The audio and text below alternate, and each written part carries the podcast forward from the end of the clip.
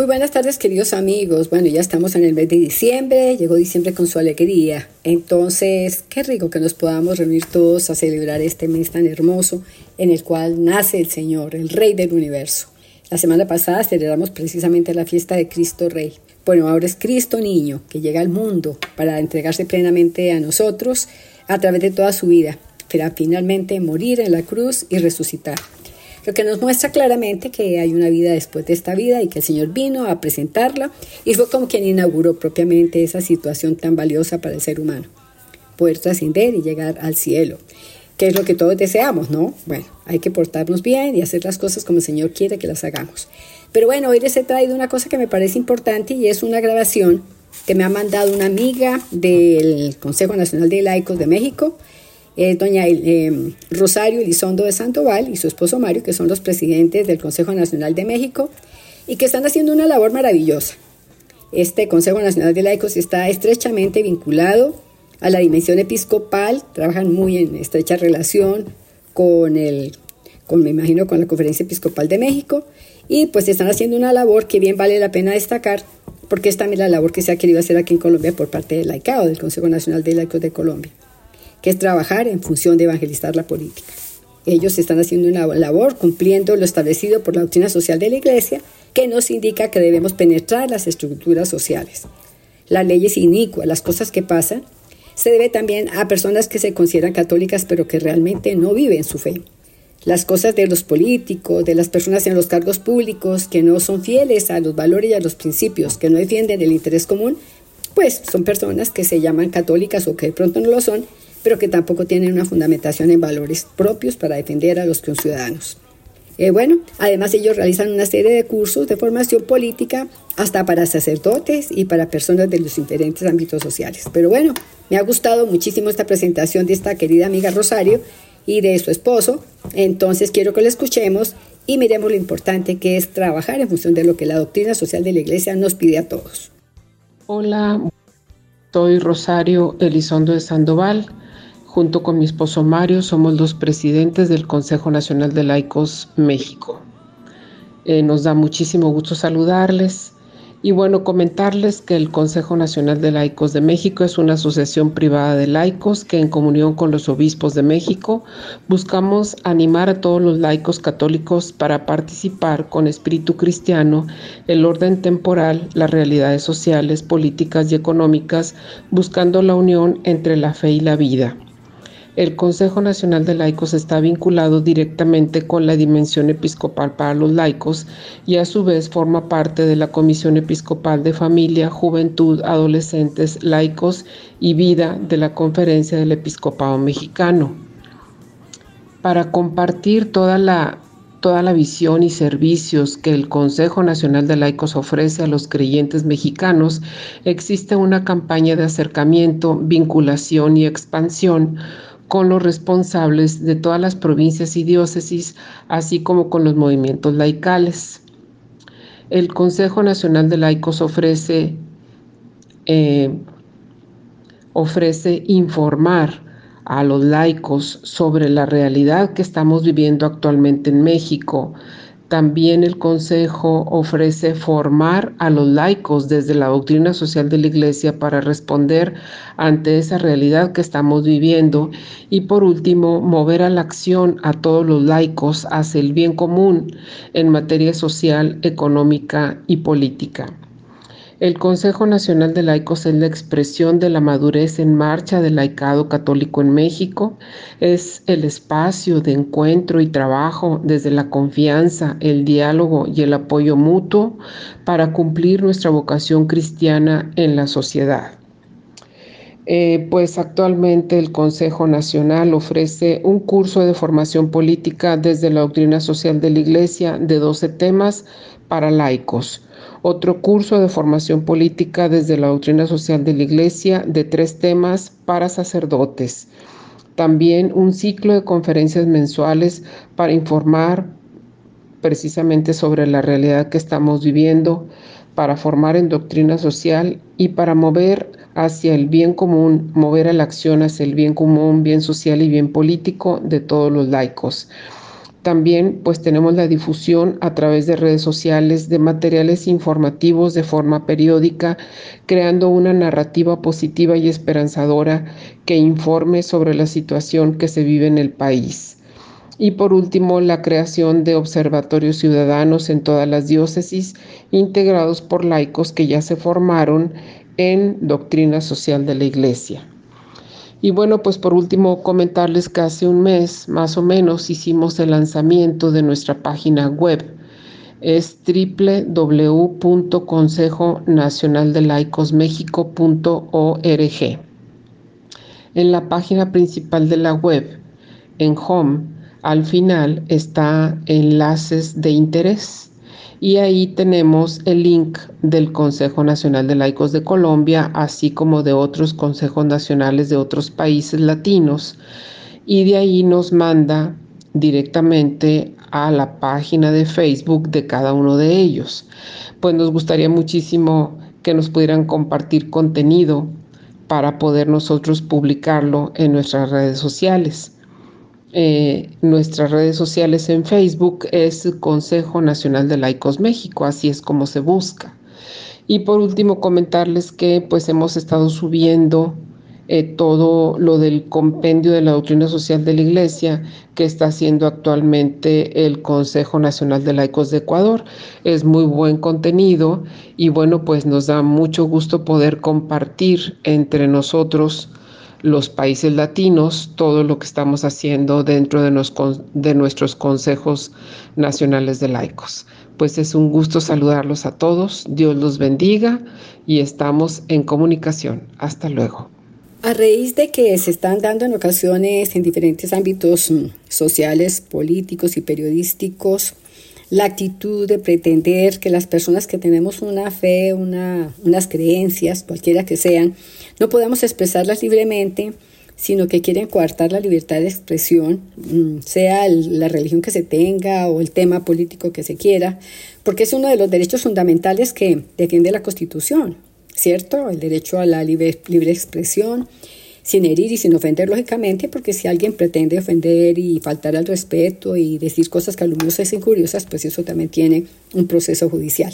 Pero bueno, eh, visité a Monseñor Pedro Mercado, presidente del Tribunal Eclesiástico, eh, que además también párroco de la Nuestra Señora de Torcoroma, y aproveché para hacerle una preguntita respecto a este esta opción que se está presentando que quieren coartar nuestra libre expresión, sobre todo cuando se trata de temas de fe de nuestras creencias. Entonces los invito a que escuchemos esta breve entrevista a la que me respondió Monseñor Pedro Mercado. Muy buenas tardes, queridos amigos. Estamos aquí con Monseñor Pedro Mercado, presidente del Tribunal Eclesiástico, también párroco de la Iglesia de Nuestra Señora de Torcoroma a quien tenemos en este momento acompañándonos en una reunión muy agradable, debatiendo una serie de temas que son motivo de interés para todo laico, para todo católico y me ha parecido muy interesante unos planteamientos que él me ha hecho aquí respecto a situaciones que se están dando en nuestra sociedad y que es bueno tener clara.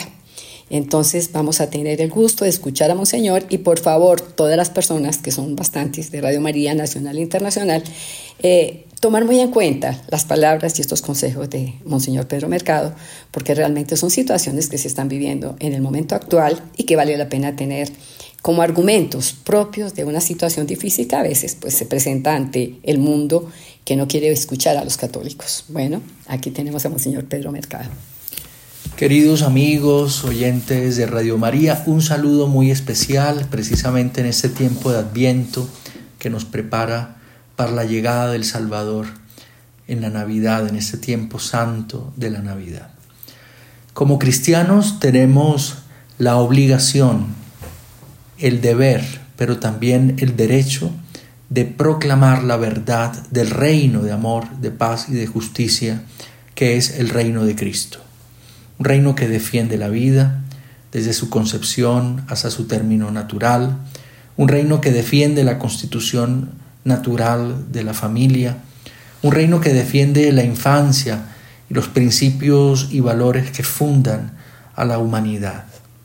No podemos dejarnos callar, no podemos dejarnos atemorizar por las voces que hoy pretenden reducir la fe católica a un hecho privado para que ofrezcamos simplemente un culto dentro de las sacristías.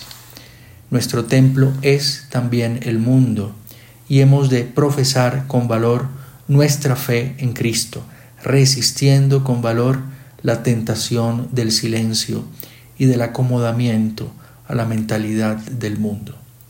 Proclamemos en esta Navidad nuestra fe en Jesús. Celebremos el valor grande de la familia.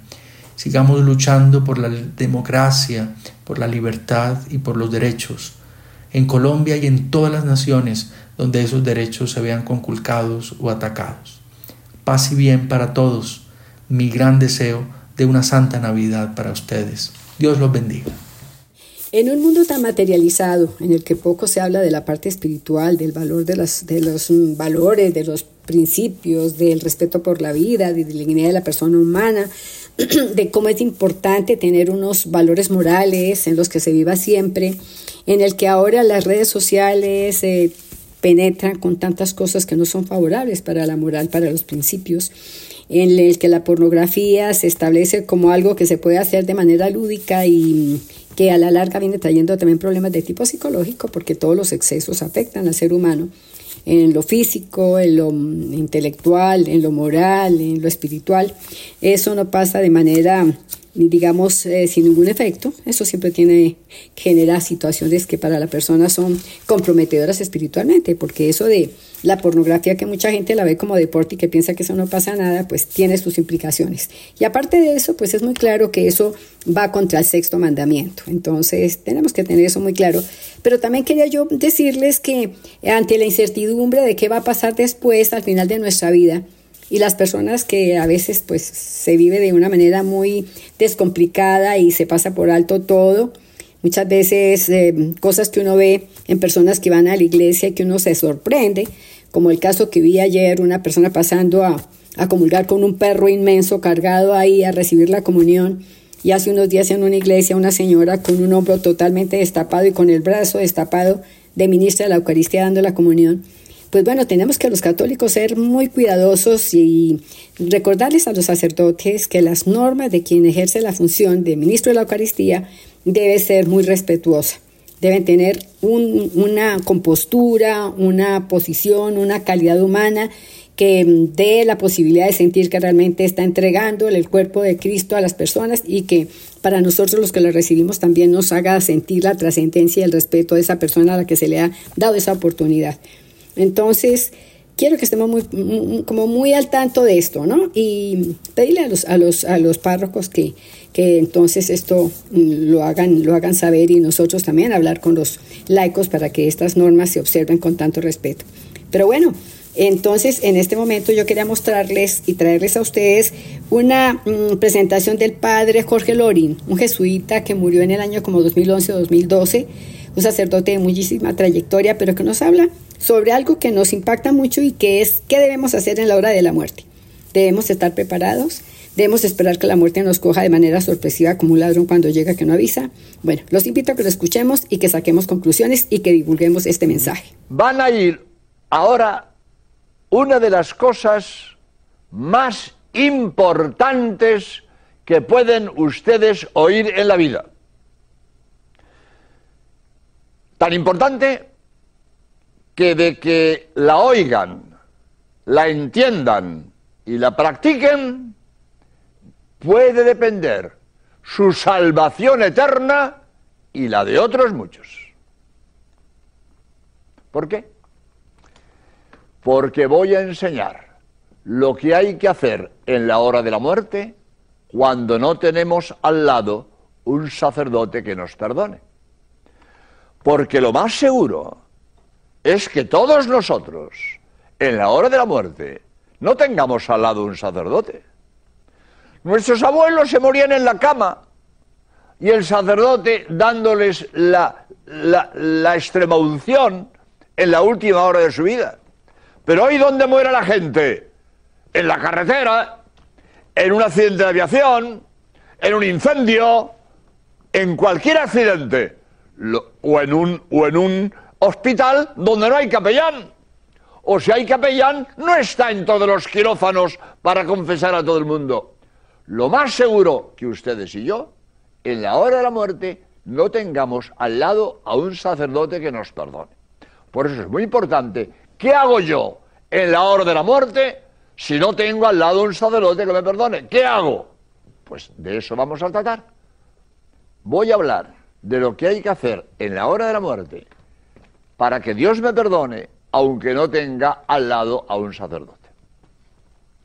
Ya están ustedes pensando, bueno, pues ya sé que hay que hacer un acto de contrición, ¿correcto? Muy bien, correcto. Dos problemas. ¿Lo sabré hacer? Segundo problema, ¿tendré tiempo? Mucha gente no sabe el acto de contrición. No sabe. Os voy a contar alguna anécdota. No sabe el acto de contrición. O no tiene tiempo. ¿Y qué voy a hacer en este programa? Voy a enseñar un acto de contrición en tres palabras. En tres palabras. Fácil de aprender y rápido de decir. Y si yo me quedo con estas tres palabras y las digo en la hora de la muerte, me salvo seguro. Me salvo seguro. Porque el acto de contrición perdona aunque no tenga sacerdote. Si salgo del trance, ya me confesaré cuando pueda. Pero si muero en el trance y hago el acto de condición, me salvo aunque no tenga sacerdote. Y este acto de condición que voy a enseñar en tres palabras, fácil de aprender y rápido de decir. Pero voy a contar unas cuantas anécdotas que son muy bonitas y pueden ilustrar lo que estoy diciendo. Primero, que en la hora de la muerte, aunque no haya sacerdote, Dios nos perdona con un acto de condición. Pues en España, en Loyola, en, eh, donde nació San Ignacio, que es el fundador de los jesuitas, de la Compañía de Jesús. Total, voy a abreviar porque quiero decir muchas cosas y no hay tiempo. Un autobús por la carretera junto a un río. ¿eh? Se desborda el río, una, una inundación. Total, el autobús pues empieza a andar con dificultad, Total, que, eh, la corriente va a más, el autobús pierde estabilidad. Y una chiquilla de 14 años que hay en el autobús se levanta, se pone en el pasillo del autobús y le dice a la gente, como nos vamos a morir, vamos a hacer un acto de condición para que Dios nos perdone. Y aquella chiquilla de 14 años se pone a rezar en voz alta un acto de condición. Después la, corriente arrolló el autobús y todos murieron, menos dos muchachos que se tiraron por la ventanilla y contaron lo que pasó. La niña murió y todos los demás. Los que hicieron el acto de Dios se salvaron. Si hicieron bien el acto de Dios se salvaron. Y el autobús no iba a ningún sacerdote. No iba a ningún sacerdote. Pero la chiquilla y todos los que hicieron el acto de condición, si lo hicieron bien, se salvaron. Y no había sacerdote esto es cierto, si yo en la hora de la muerte hago un acto de condición bien hecho, Dios me perdona, aunque no tenga sacerdote. Problema, ¿lo sé hacer el acto de condición? ¿Sé bien el acto de condición? Yo no sé aquí en América el, acto de condición que soléis rezar. En España se reza el Señor mío Jesucristo, que es bastante largo. Y mucha gente no lo sabe. No lo sabe. Eh, eh, en fin, yo a veces tengo que hablar de las costumbres en España, y no sé si aquí tenéis la misma costumbre. En España, los hombres se confiesan por delante y las mujeres por la, rejilla, por la ventanilla. Como la mujer se, se confiesa por la ventanilla, no le veo la cara y yo no sé lo que dice. Y mientras yo le doy la absolución, como no le veo la cara, no sé lo que dice. Pero los hombres que los tengo delante y les veo, montones de hombres no saben el Señor mío Jesucristo. Y cuando yo le confieso y le digo, bueno, ahora, mientras yo le bendigo y le perdono, diga usted el Señor mío Jesucristo. Y sale el otro, Señor mío Jesucristo, amén. Eso es el Señor mío Jesucristo. No lo saben, no lo saben. Mientras yo le doy la bendición, digo yo amén, le digo amén y tan pancho. Pero si no ha hecho no ha rezado nada. no lo saben. Pero montones de hombres Las mujeres no sé lo que dicen porque no las veo la cara. Pero el hombre, montones de hombres no saben el Señor mío Jesucristo. O se atrancan. Esto es histórico, ¿eh? esto es histórico. Histórico. Viene un hombre a confesarse. Bueno, mientras le bendigo y le perdono, diga el Señor mío Jesucristo. Y sale el otro. Señor mío Jesucristo, Dios y hombre verdadero, creador, creador, creador, se atrancó. Marcha atrás. Señor mío Jesucristo, Dios y hombre verdadero, creador, creador, se atrancó. Marcha atrás. Toma impulso. Salta el obstáculo y sigue con el credo. Creador del cielo y de la tierra. ¡Catastrófico! ¡Catastrófico! No saben el Señor mío Jesucristo. Montones de hombres. Y de mujeres también, pero no lo sé porque no les veo la cara. Que no saben el Señor mío Jesucristo. O, o no tienen tiempo de rezarlo. Porque es muy largo y no tienen tiempo de rezarlo. Otra anécdota. Daba yo conferencias en Murcia a juventud, en un cine, y antes de irme yo de Murcia, era una semana de conferencias, y antes de irme, un muchacho que me había oído esto, me había oído lo que estoy diciendo, en una moto, se estrelló contra un coche, se dejó los sesos en el radiador del coche. Y los, los compañeros, padre, pues este le oyó el otro día lo de las tres palabras. Pues si ha dicho las tres palabras, se ha salvado. El Señor mío Jesucristo, desde luego que no, porque iba en la moto y no tuvo tiempo de un Señor mío Jesucristo. El Señor mío Jesucristo, desde luego no lo hizo. Pero si las tres palabras sí, se dicen en un segundo. Si dijo las tres palabras, se salvó. Porque a veces no hay tiempo de decirlo. Por, por eso, por, tengo otro caso muy, muy interesante.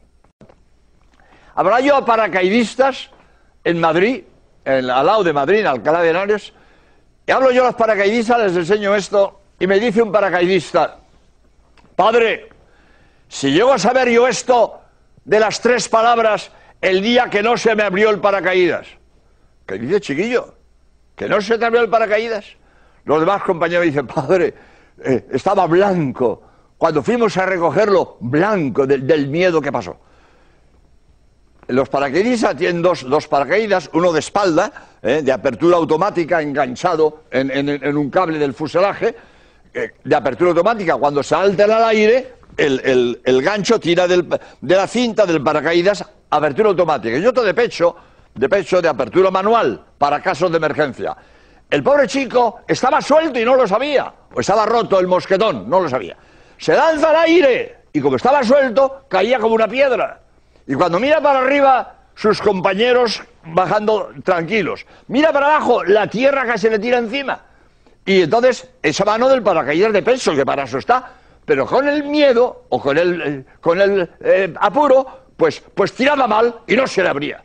Y cada tirón que daba fallaba, la mano ensangrentada de los tirones que pegó. Y quiso Dios que cuando faltaban pocos metros para el suelo, pues abrió el paracaídas y cayó de pie pero blanco, blanquísimo, de miedo. El miedo que pasó. Me dice el chico, padre, si aquel día yo empiezo el Señor mío Jesucristo, antes de terminarlo estoy en el suelo. Pero las tres palabras sí. Las tres palabras sí. Porque son fácil de aprender y rápido de decir. ¿Y cuáles son estas tres palabras? Dios mío, perdóname. Qué fácil. Dios mío, perdóname. Estas tres palabras son un acto de condición. Dios mío, perdóname. ¿Por qué son un acto de condición? Porque el acto de condición consiste en pedir a Dios por amor. Pedir perdón por amor. La condición está en el amor, en el amor. Yo puedo pedir perdón a Dios por temor y no es malo. El tener miedo al infierno no es malo. Es atrición, eso no es malo. Y todos tenemos atrición. Solo los imbéciles no tienen miedo al infierno. Todos tenemos miedo al infierno, que yo puedo condenarme, que yo puedo tener un mal cuarto de hora y condenarme. El miedo al infierno no es malo, es de sentido común. Por lo tanto, la atrición es buena, pero no basta, porque es un temor egoísta. Yo temo al infierno para no condenarme por bien mío. En cambio, la condición es pedir perdón por amor. Yo puedo tener primero atrición, miedo al infierno, y además contrición, amor a Dios. Puedo simultanear los dos dolores, el de atrición, que es miedo al infierno, y la contrición, que es amor de Dios. Y para que Dios me perdone sin, sin confesor, sin sacerdote, tengo que pedir perdón con contrición, por amor. ¿Y cómo sé que tengo contrición? Diciéndolo. Hombre, es que yo no lo siento. No hace falta que lo sientas, basta que lo quieras tener. Yo quiero perdonar, yo quiero pedir perdón por amor. Yo pido a Dios perdón porque le amo, porque es mi padre, porque me he portado mal, porque Él no se lo merece. Si yo lo digo con mis palabras, Dios mío, te amo con toda mi alma, te pido perdón porque eres mi padre. Eso es contrición. Yo expreso con mis palabras que le pido perdón porque le amo, porque es mi padre, porque me he portado mal y él no se lo merece. Si lo digo así es contrición. Ahora, ¿cómo digo todo esto en una palabra? Diciendo Dios mío. El posesivo mío es amoroso. Cuando yo digo Dios mío, es lo mismo decir Señor te amo. El posesivo mío es amoroso. Mirad, ¿cuántas veces una madre le dice a su niño, vida mía, tesoro mío, cielo mío. Y digo, ¿cómo lo quiere? ¿Cómo lo quiere? ¿Por qué? Porque dice cielo mío. A que ninguna madre le ha dicho a su niño cielo de Constantinopla. ¿A que no? ¿A que no? Cielo de Constantinopla será meteorología o geografía, pero amor no. Amor no. Pero cielo mío sí es amor. El posesivo mío es amoroso. Cuando una madre dice al niño cielo mío es porque lo quiere. Y cuando yo digo a Dios Dios mío es porque lo quiero. Y cuando yo digo a Dios Dios mío perdóname, le estoy pidiendo perdón porque lo quiero. Y si yo digo Dios mío perdóname, es acto de contrición. Es acto de contrición. Entonces, si yo en la hora de la muerte digo Dios mío, perdóname, Dios mío, perdóname. Le estoy pidiendo perdón porque lo quiero. Fácil de aprender y rápido de decir. Para casos de peligro, para salidas de emergencia, cuando no tenga al lado un sacerdote en el momento de la muerte. Decir, Dios mío, perdóname. ¿Veis qué fácil, qué bonito? Y ojalá, ojalá, en la hora de la muerte, nosotros nos acordemos para decir, estas tres palabras, Dios mío, perdóname, Dios mío, perdóname, Dios mío, perdóname. Ya estáis pensando, bueno, estupendo, pues ya lo sé, ya lo sé, ya lo sé. En la hora de la muerte diré estas tres palabras. Bien, correcto. Problema. Si te mueres la semana que viene, Dios no lo quiera, ¿eh? por bien de los tuyos. Pero si te mueres la semana que viene, te acordarás. Y si te mueres dentro de 50 años, ¿te vas a acordar de esto dentro de 50 años? Sí, si me haces caso. ¿Cuál es mi consejo? Que lo digas todas las noches. Todas las noches al acostarte. Primero, un breve examen de conciencia. No, no. Primero tres Ave Marías. Las tres Ave Marías que son prenda de salvación eterna.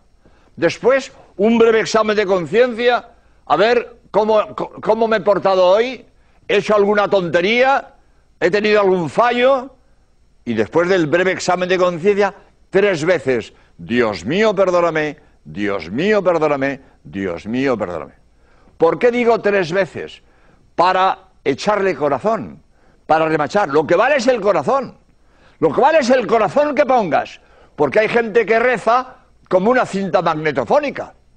La cinta magnetofónica puede recitar el Señor mío Jesucristo, pero la cinta magnetofónica no sabe lo que dice. Habla sin saber lo que dice. Y mucha gente reza sin saber lo que dice. Y hace el, acto de condición sin saber lo que dice, como una cinta magnetofónica. Lo importante es el corazón el corazón que se pone. Yo muchas veces, como sé que mucha gente no sabe el Señor mío Jesucristo, pues cuando vienen a confesarse, le digo, bueno, ahora, mientras le bendigo y le perdono, diga usted varias veces con toda su alma, diga, Dios mío, perdóname, Dios mío, perdóname, Dios mío, y, y veo a los hombres, Dios mío, perdóname, Dios mío, perdóname. Digo, esto sí que vale, esto sí que vale. El corazón que ponen al decir, Dios mío, perdóname.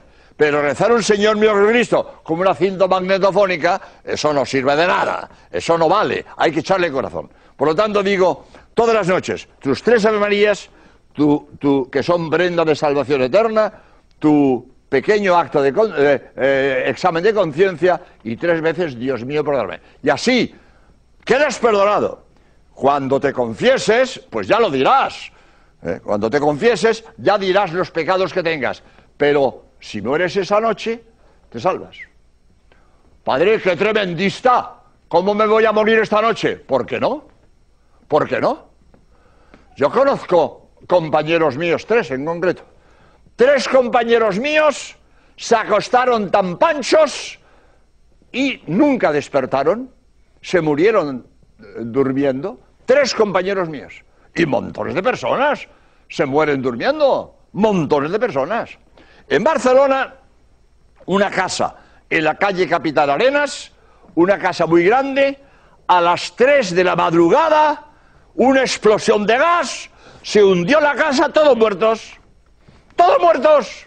Un gran edificio de muchísimas plantas, una explosión de gas. A las 3 de la madrugada, la casa abajo, todos muertos. Y ninguno de esos inquilinos pensaba morirse esa noche.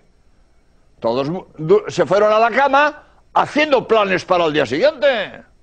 Todos hicieron planes para el día siguiente. Ninguno llegó al día siguiente. Todos murieron con una explosión de gas.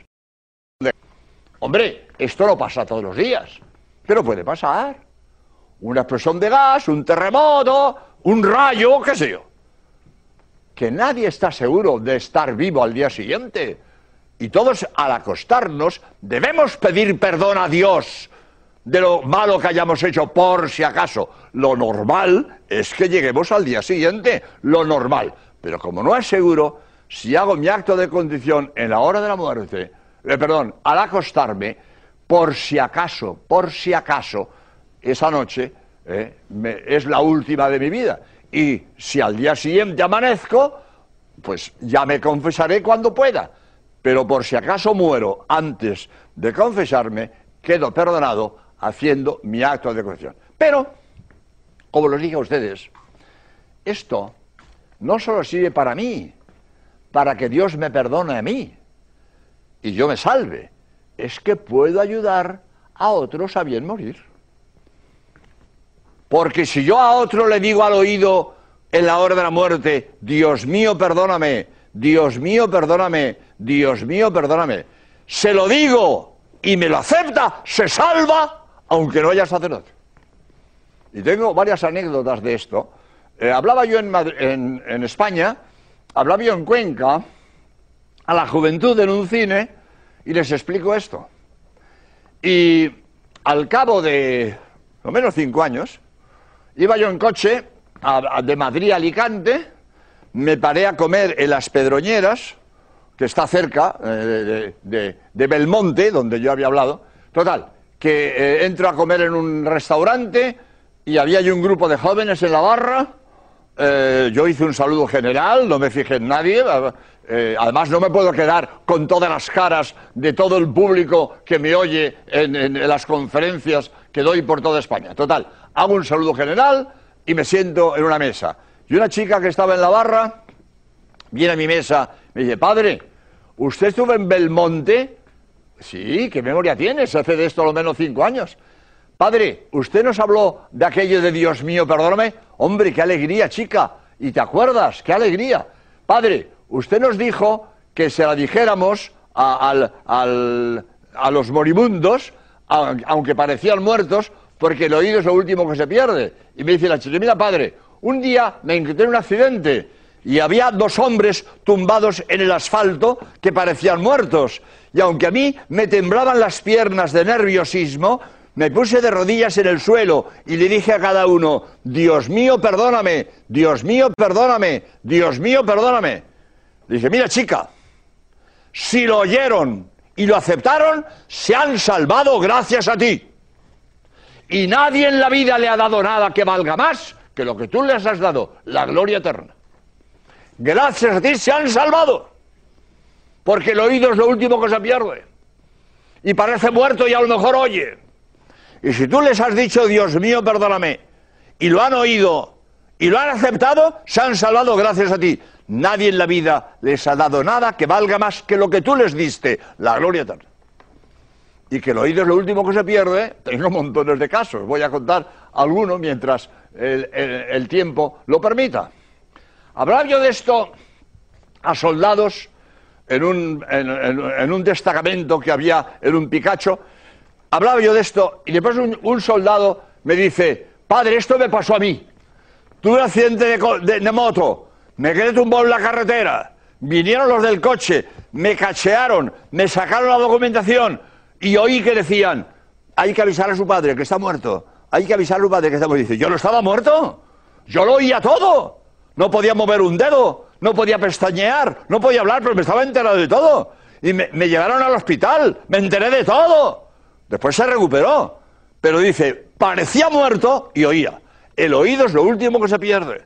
Eso lo saben los médicos. Por lo tanto, a un difunto familiar, amigo o desconocido en la carretera, puede ser, puede ser que parezca muerto, puede ser que parezca muerto, incluso que se lo lleven al hospital, puede ser que parezca muerto, pero por si acaso oye al oído, Dios mío, perdóname, Dios mío, perdóname, Dios mío, perdóname. Miren ustedes, yo soy sacerdote y yo puedo dar la absolución sacerdotal.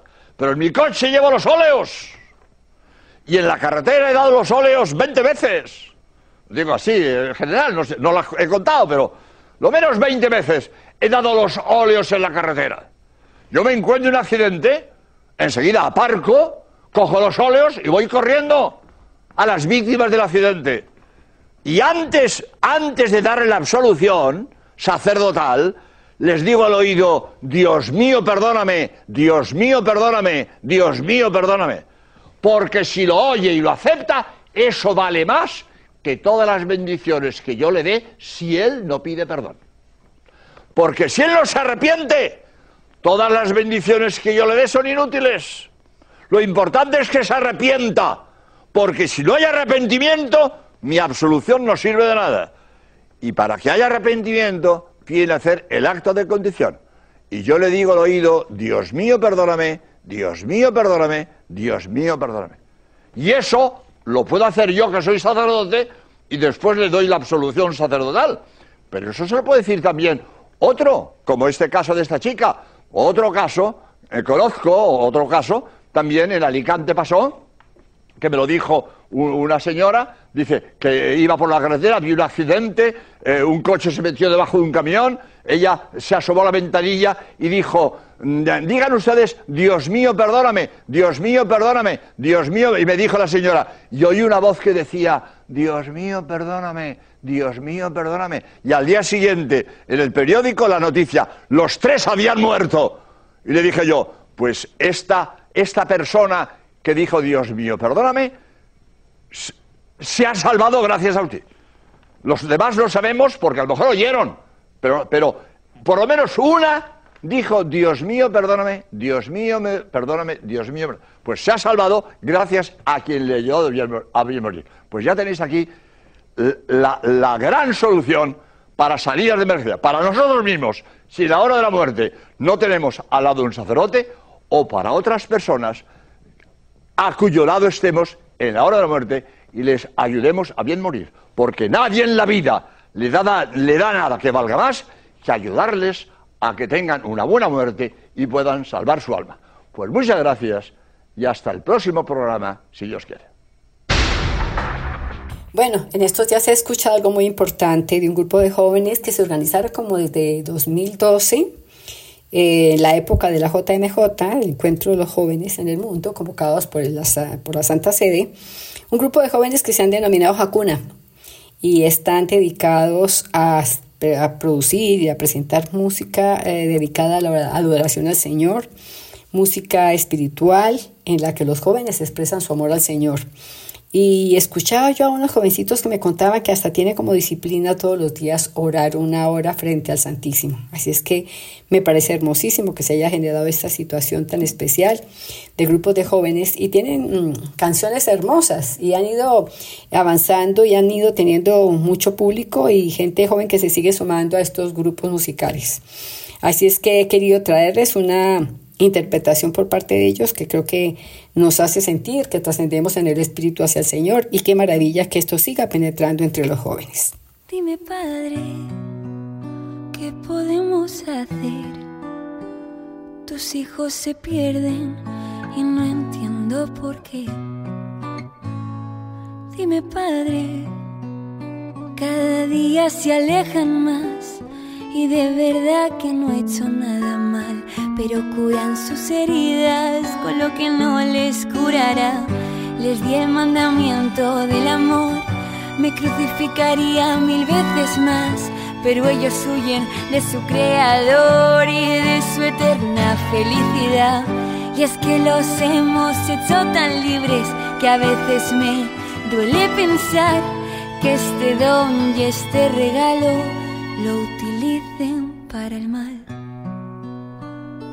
Dime, Padre, cómo a nuestra familia reunir. Les ofrecemos la eternidad, pero prefieren huir. Dime, Padre, cómo ablandar su corazón.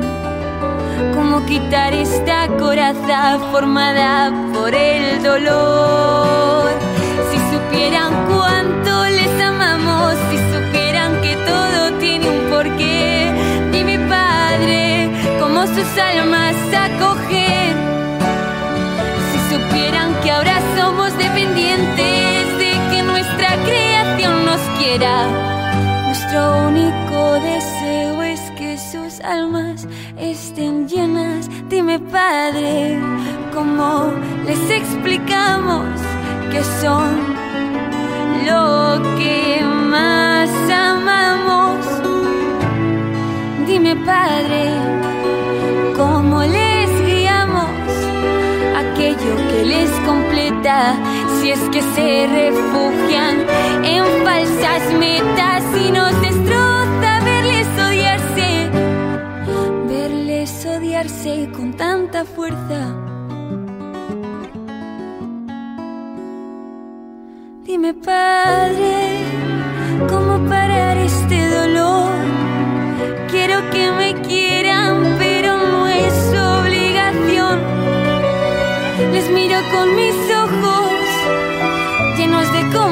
y te aseguro que acepto cualquier tipo de perdón. Solo nos queda esperar a que escuchen nuestra voz. Que vean las puertas abiertas de este cielo acogedor, que siempre serán bienvenidos a los brazos de este corazón que solo quiere verlos unidos en la tierra con su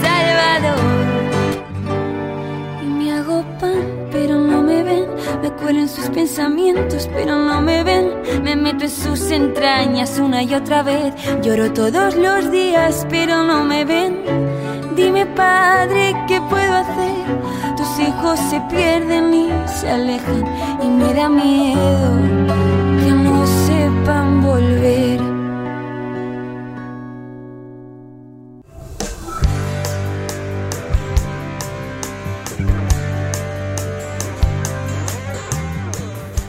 Hemos llegado al final de nuestro programa, queridos amigos. Eh, creo que los mensajes que hemos tenido hoy son importantes para todos, para ustedes y para mí. Son cosas que bien vale la pena reflexionar, hacer un ambiente propicio entre los jóvenes para que se vinculen a estos grupos, para que tengan presente también lo que es el tener siempre la mente en el corazón a nuestro Señor, para que las cosas nunca nos encuentren en condiciones no apropiadas. Recordarle a todos que en esta Navidad debemos elevar nuestras oraciones al unísono, toda la familia, todos los seres que adoramos al Señor, que lo amamos y que no acabamos de agradecerle el que Él hubiese venido para redimirnos. Bueno, un abrazo para todos, un feliz fin de semana y si Dios lo permite, el próximo programa estaremos nuevamente reuniéndonos. Que el Señor los bendiga a ustedes y nos bendiga a todos. Que nos amemos todos y busquemos el bien de los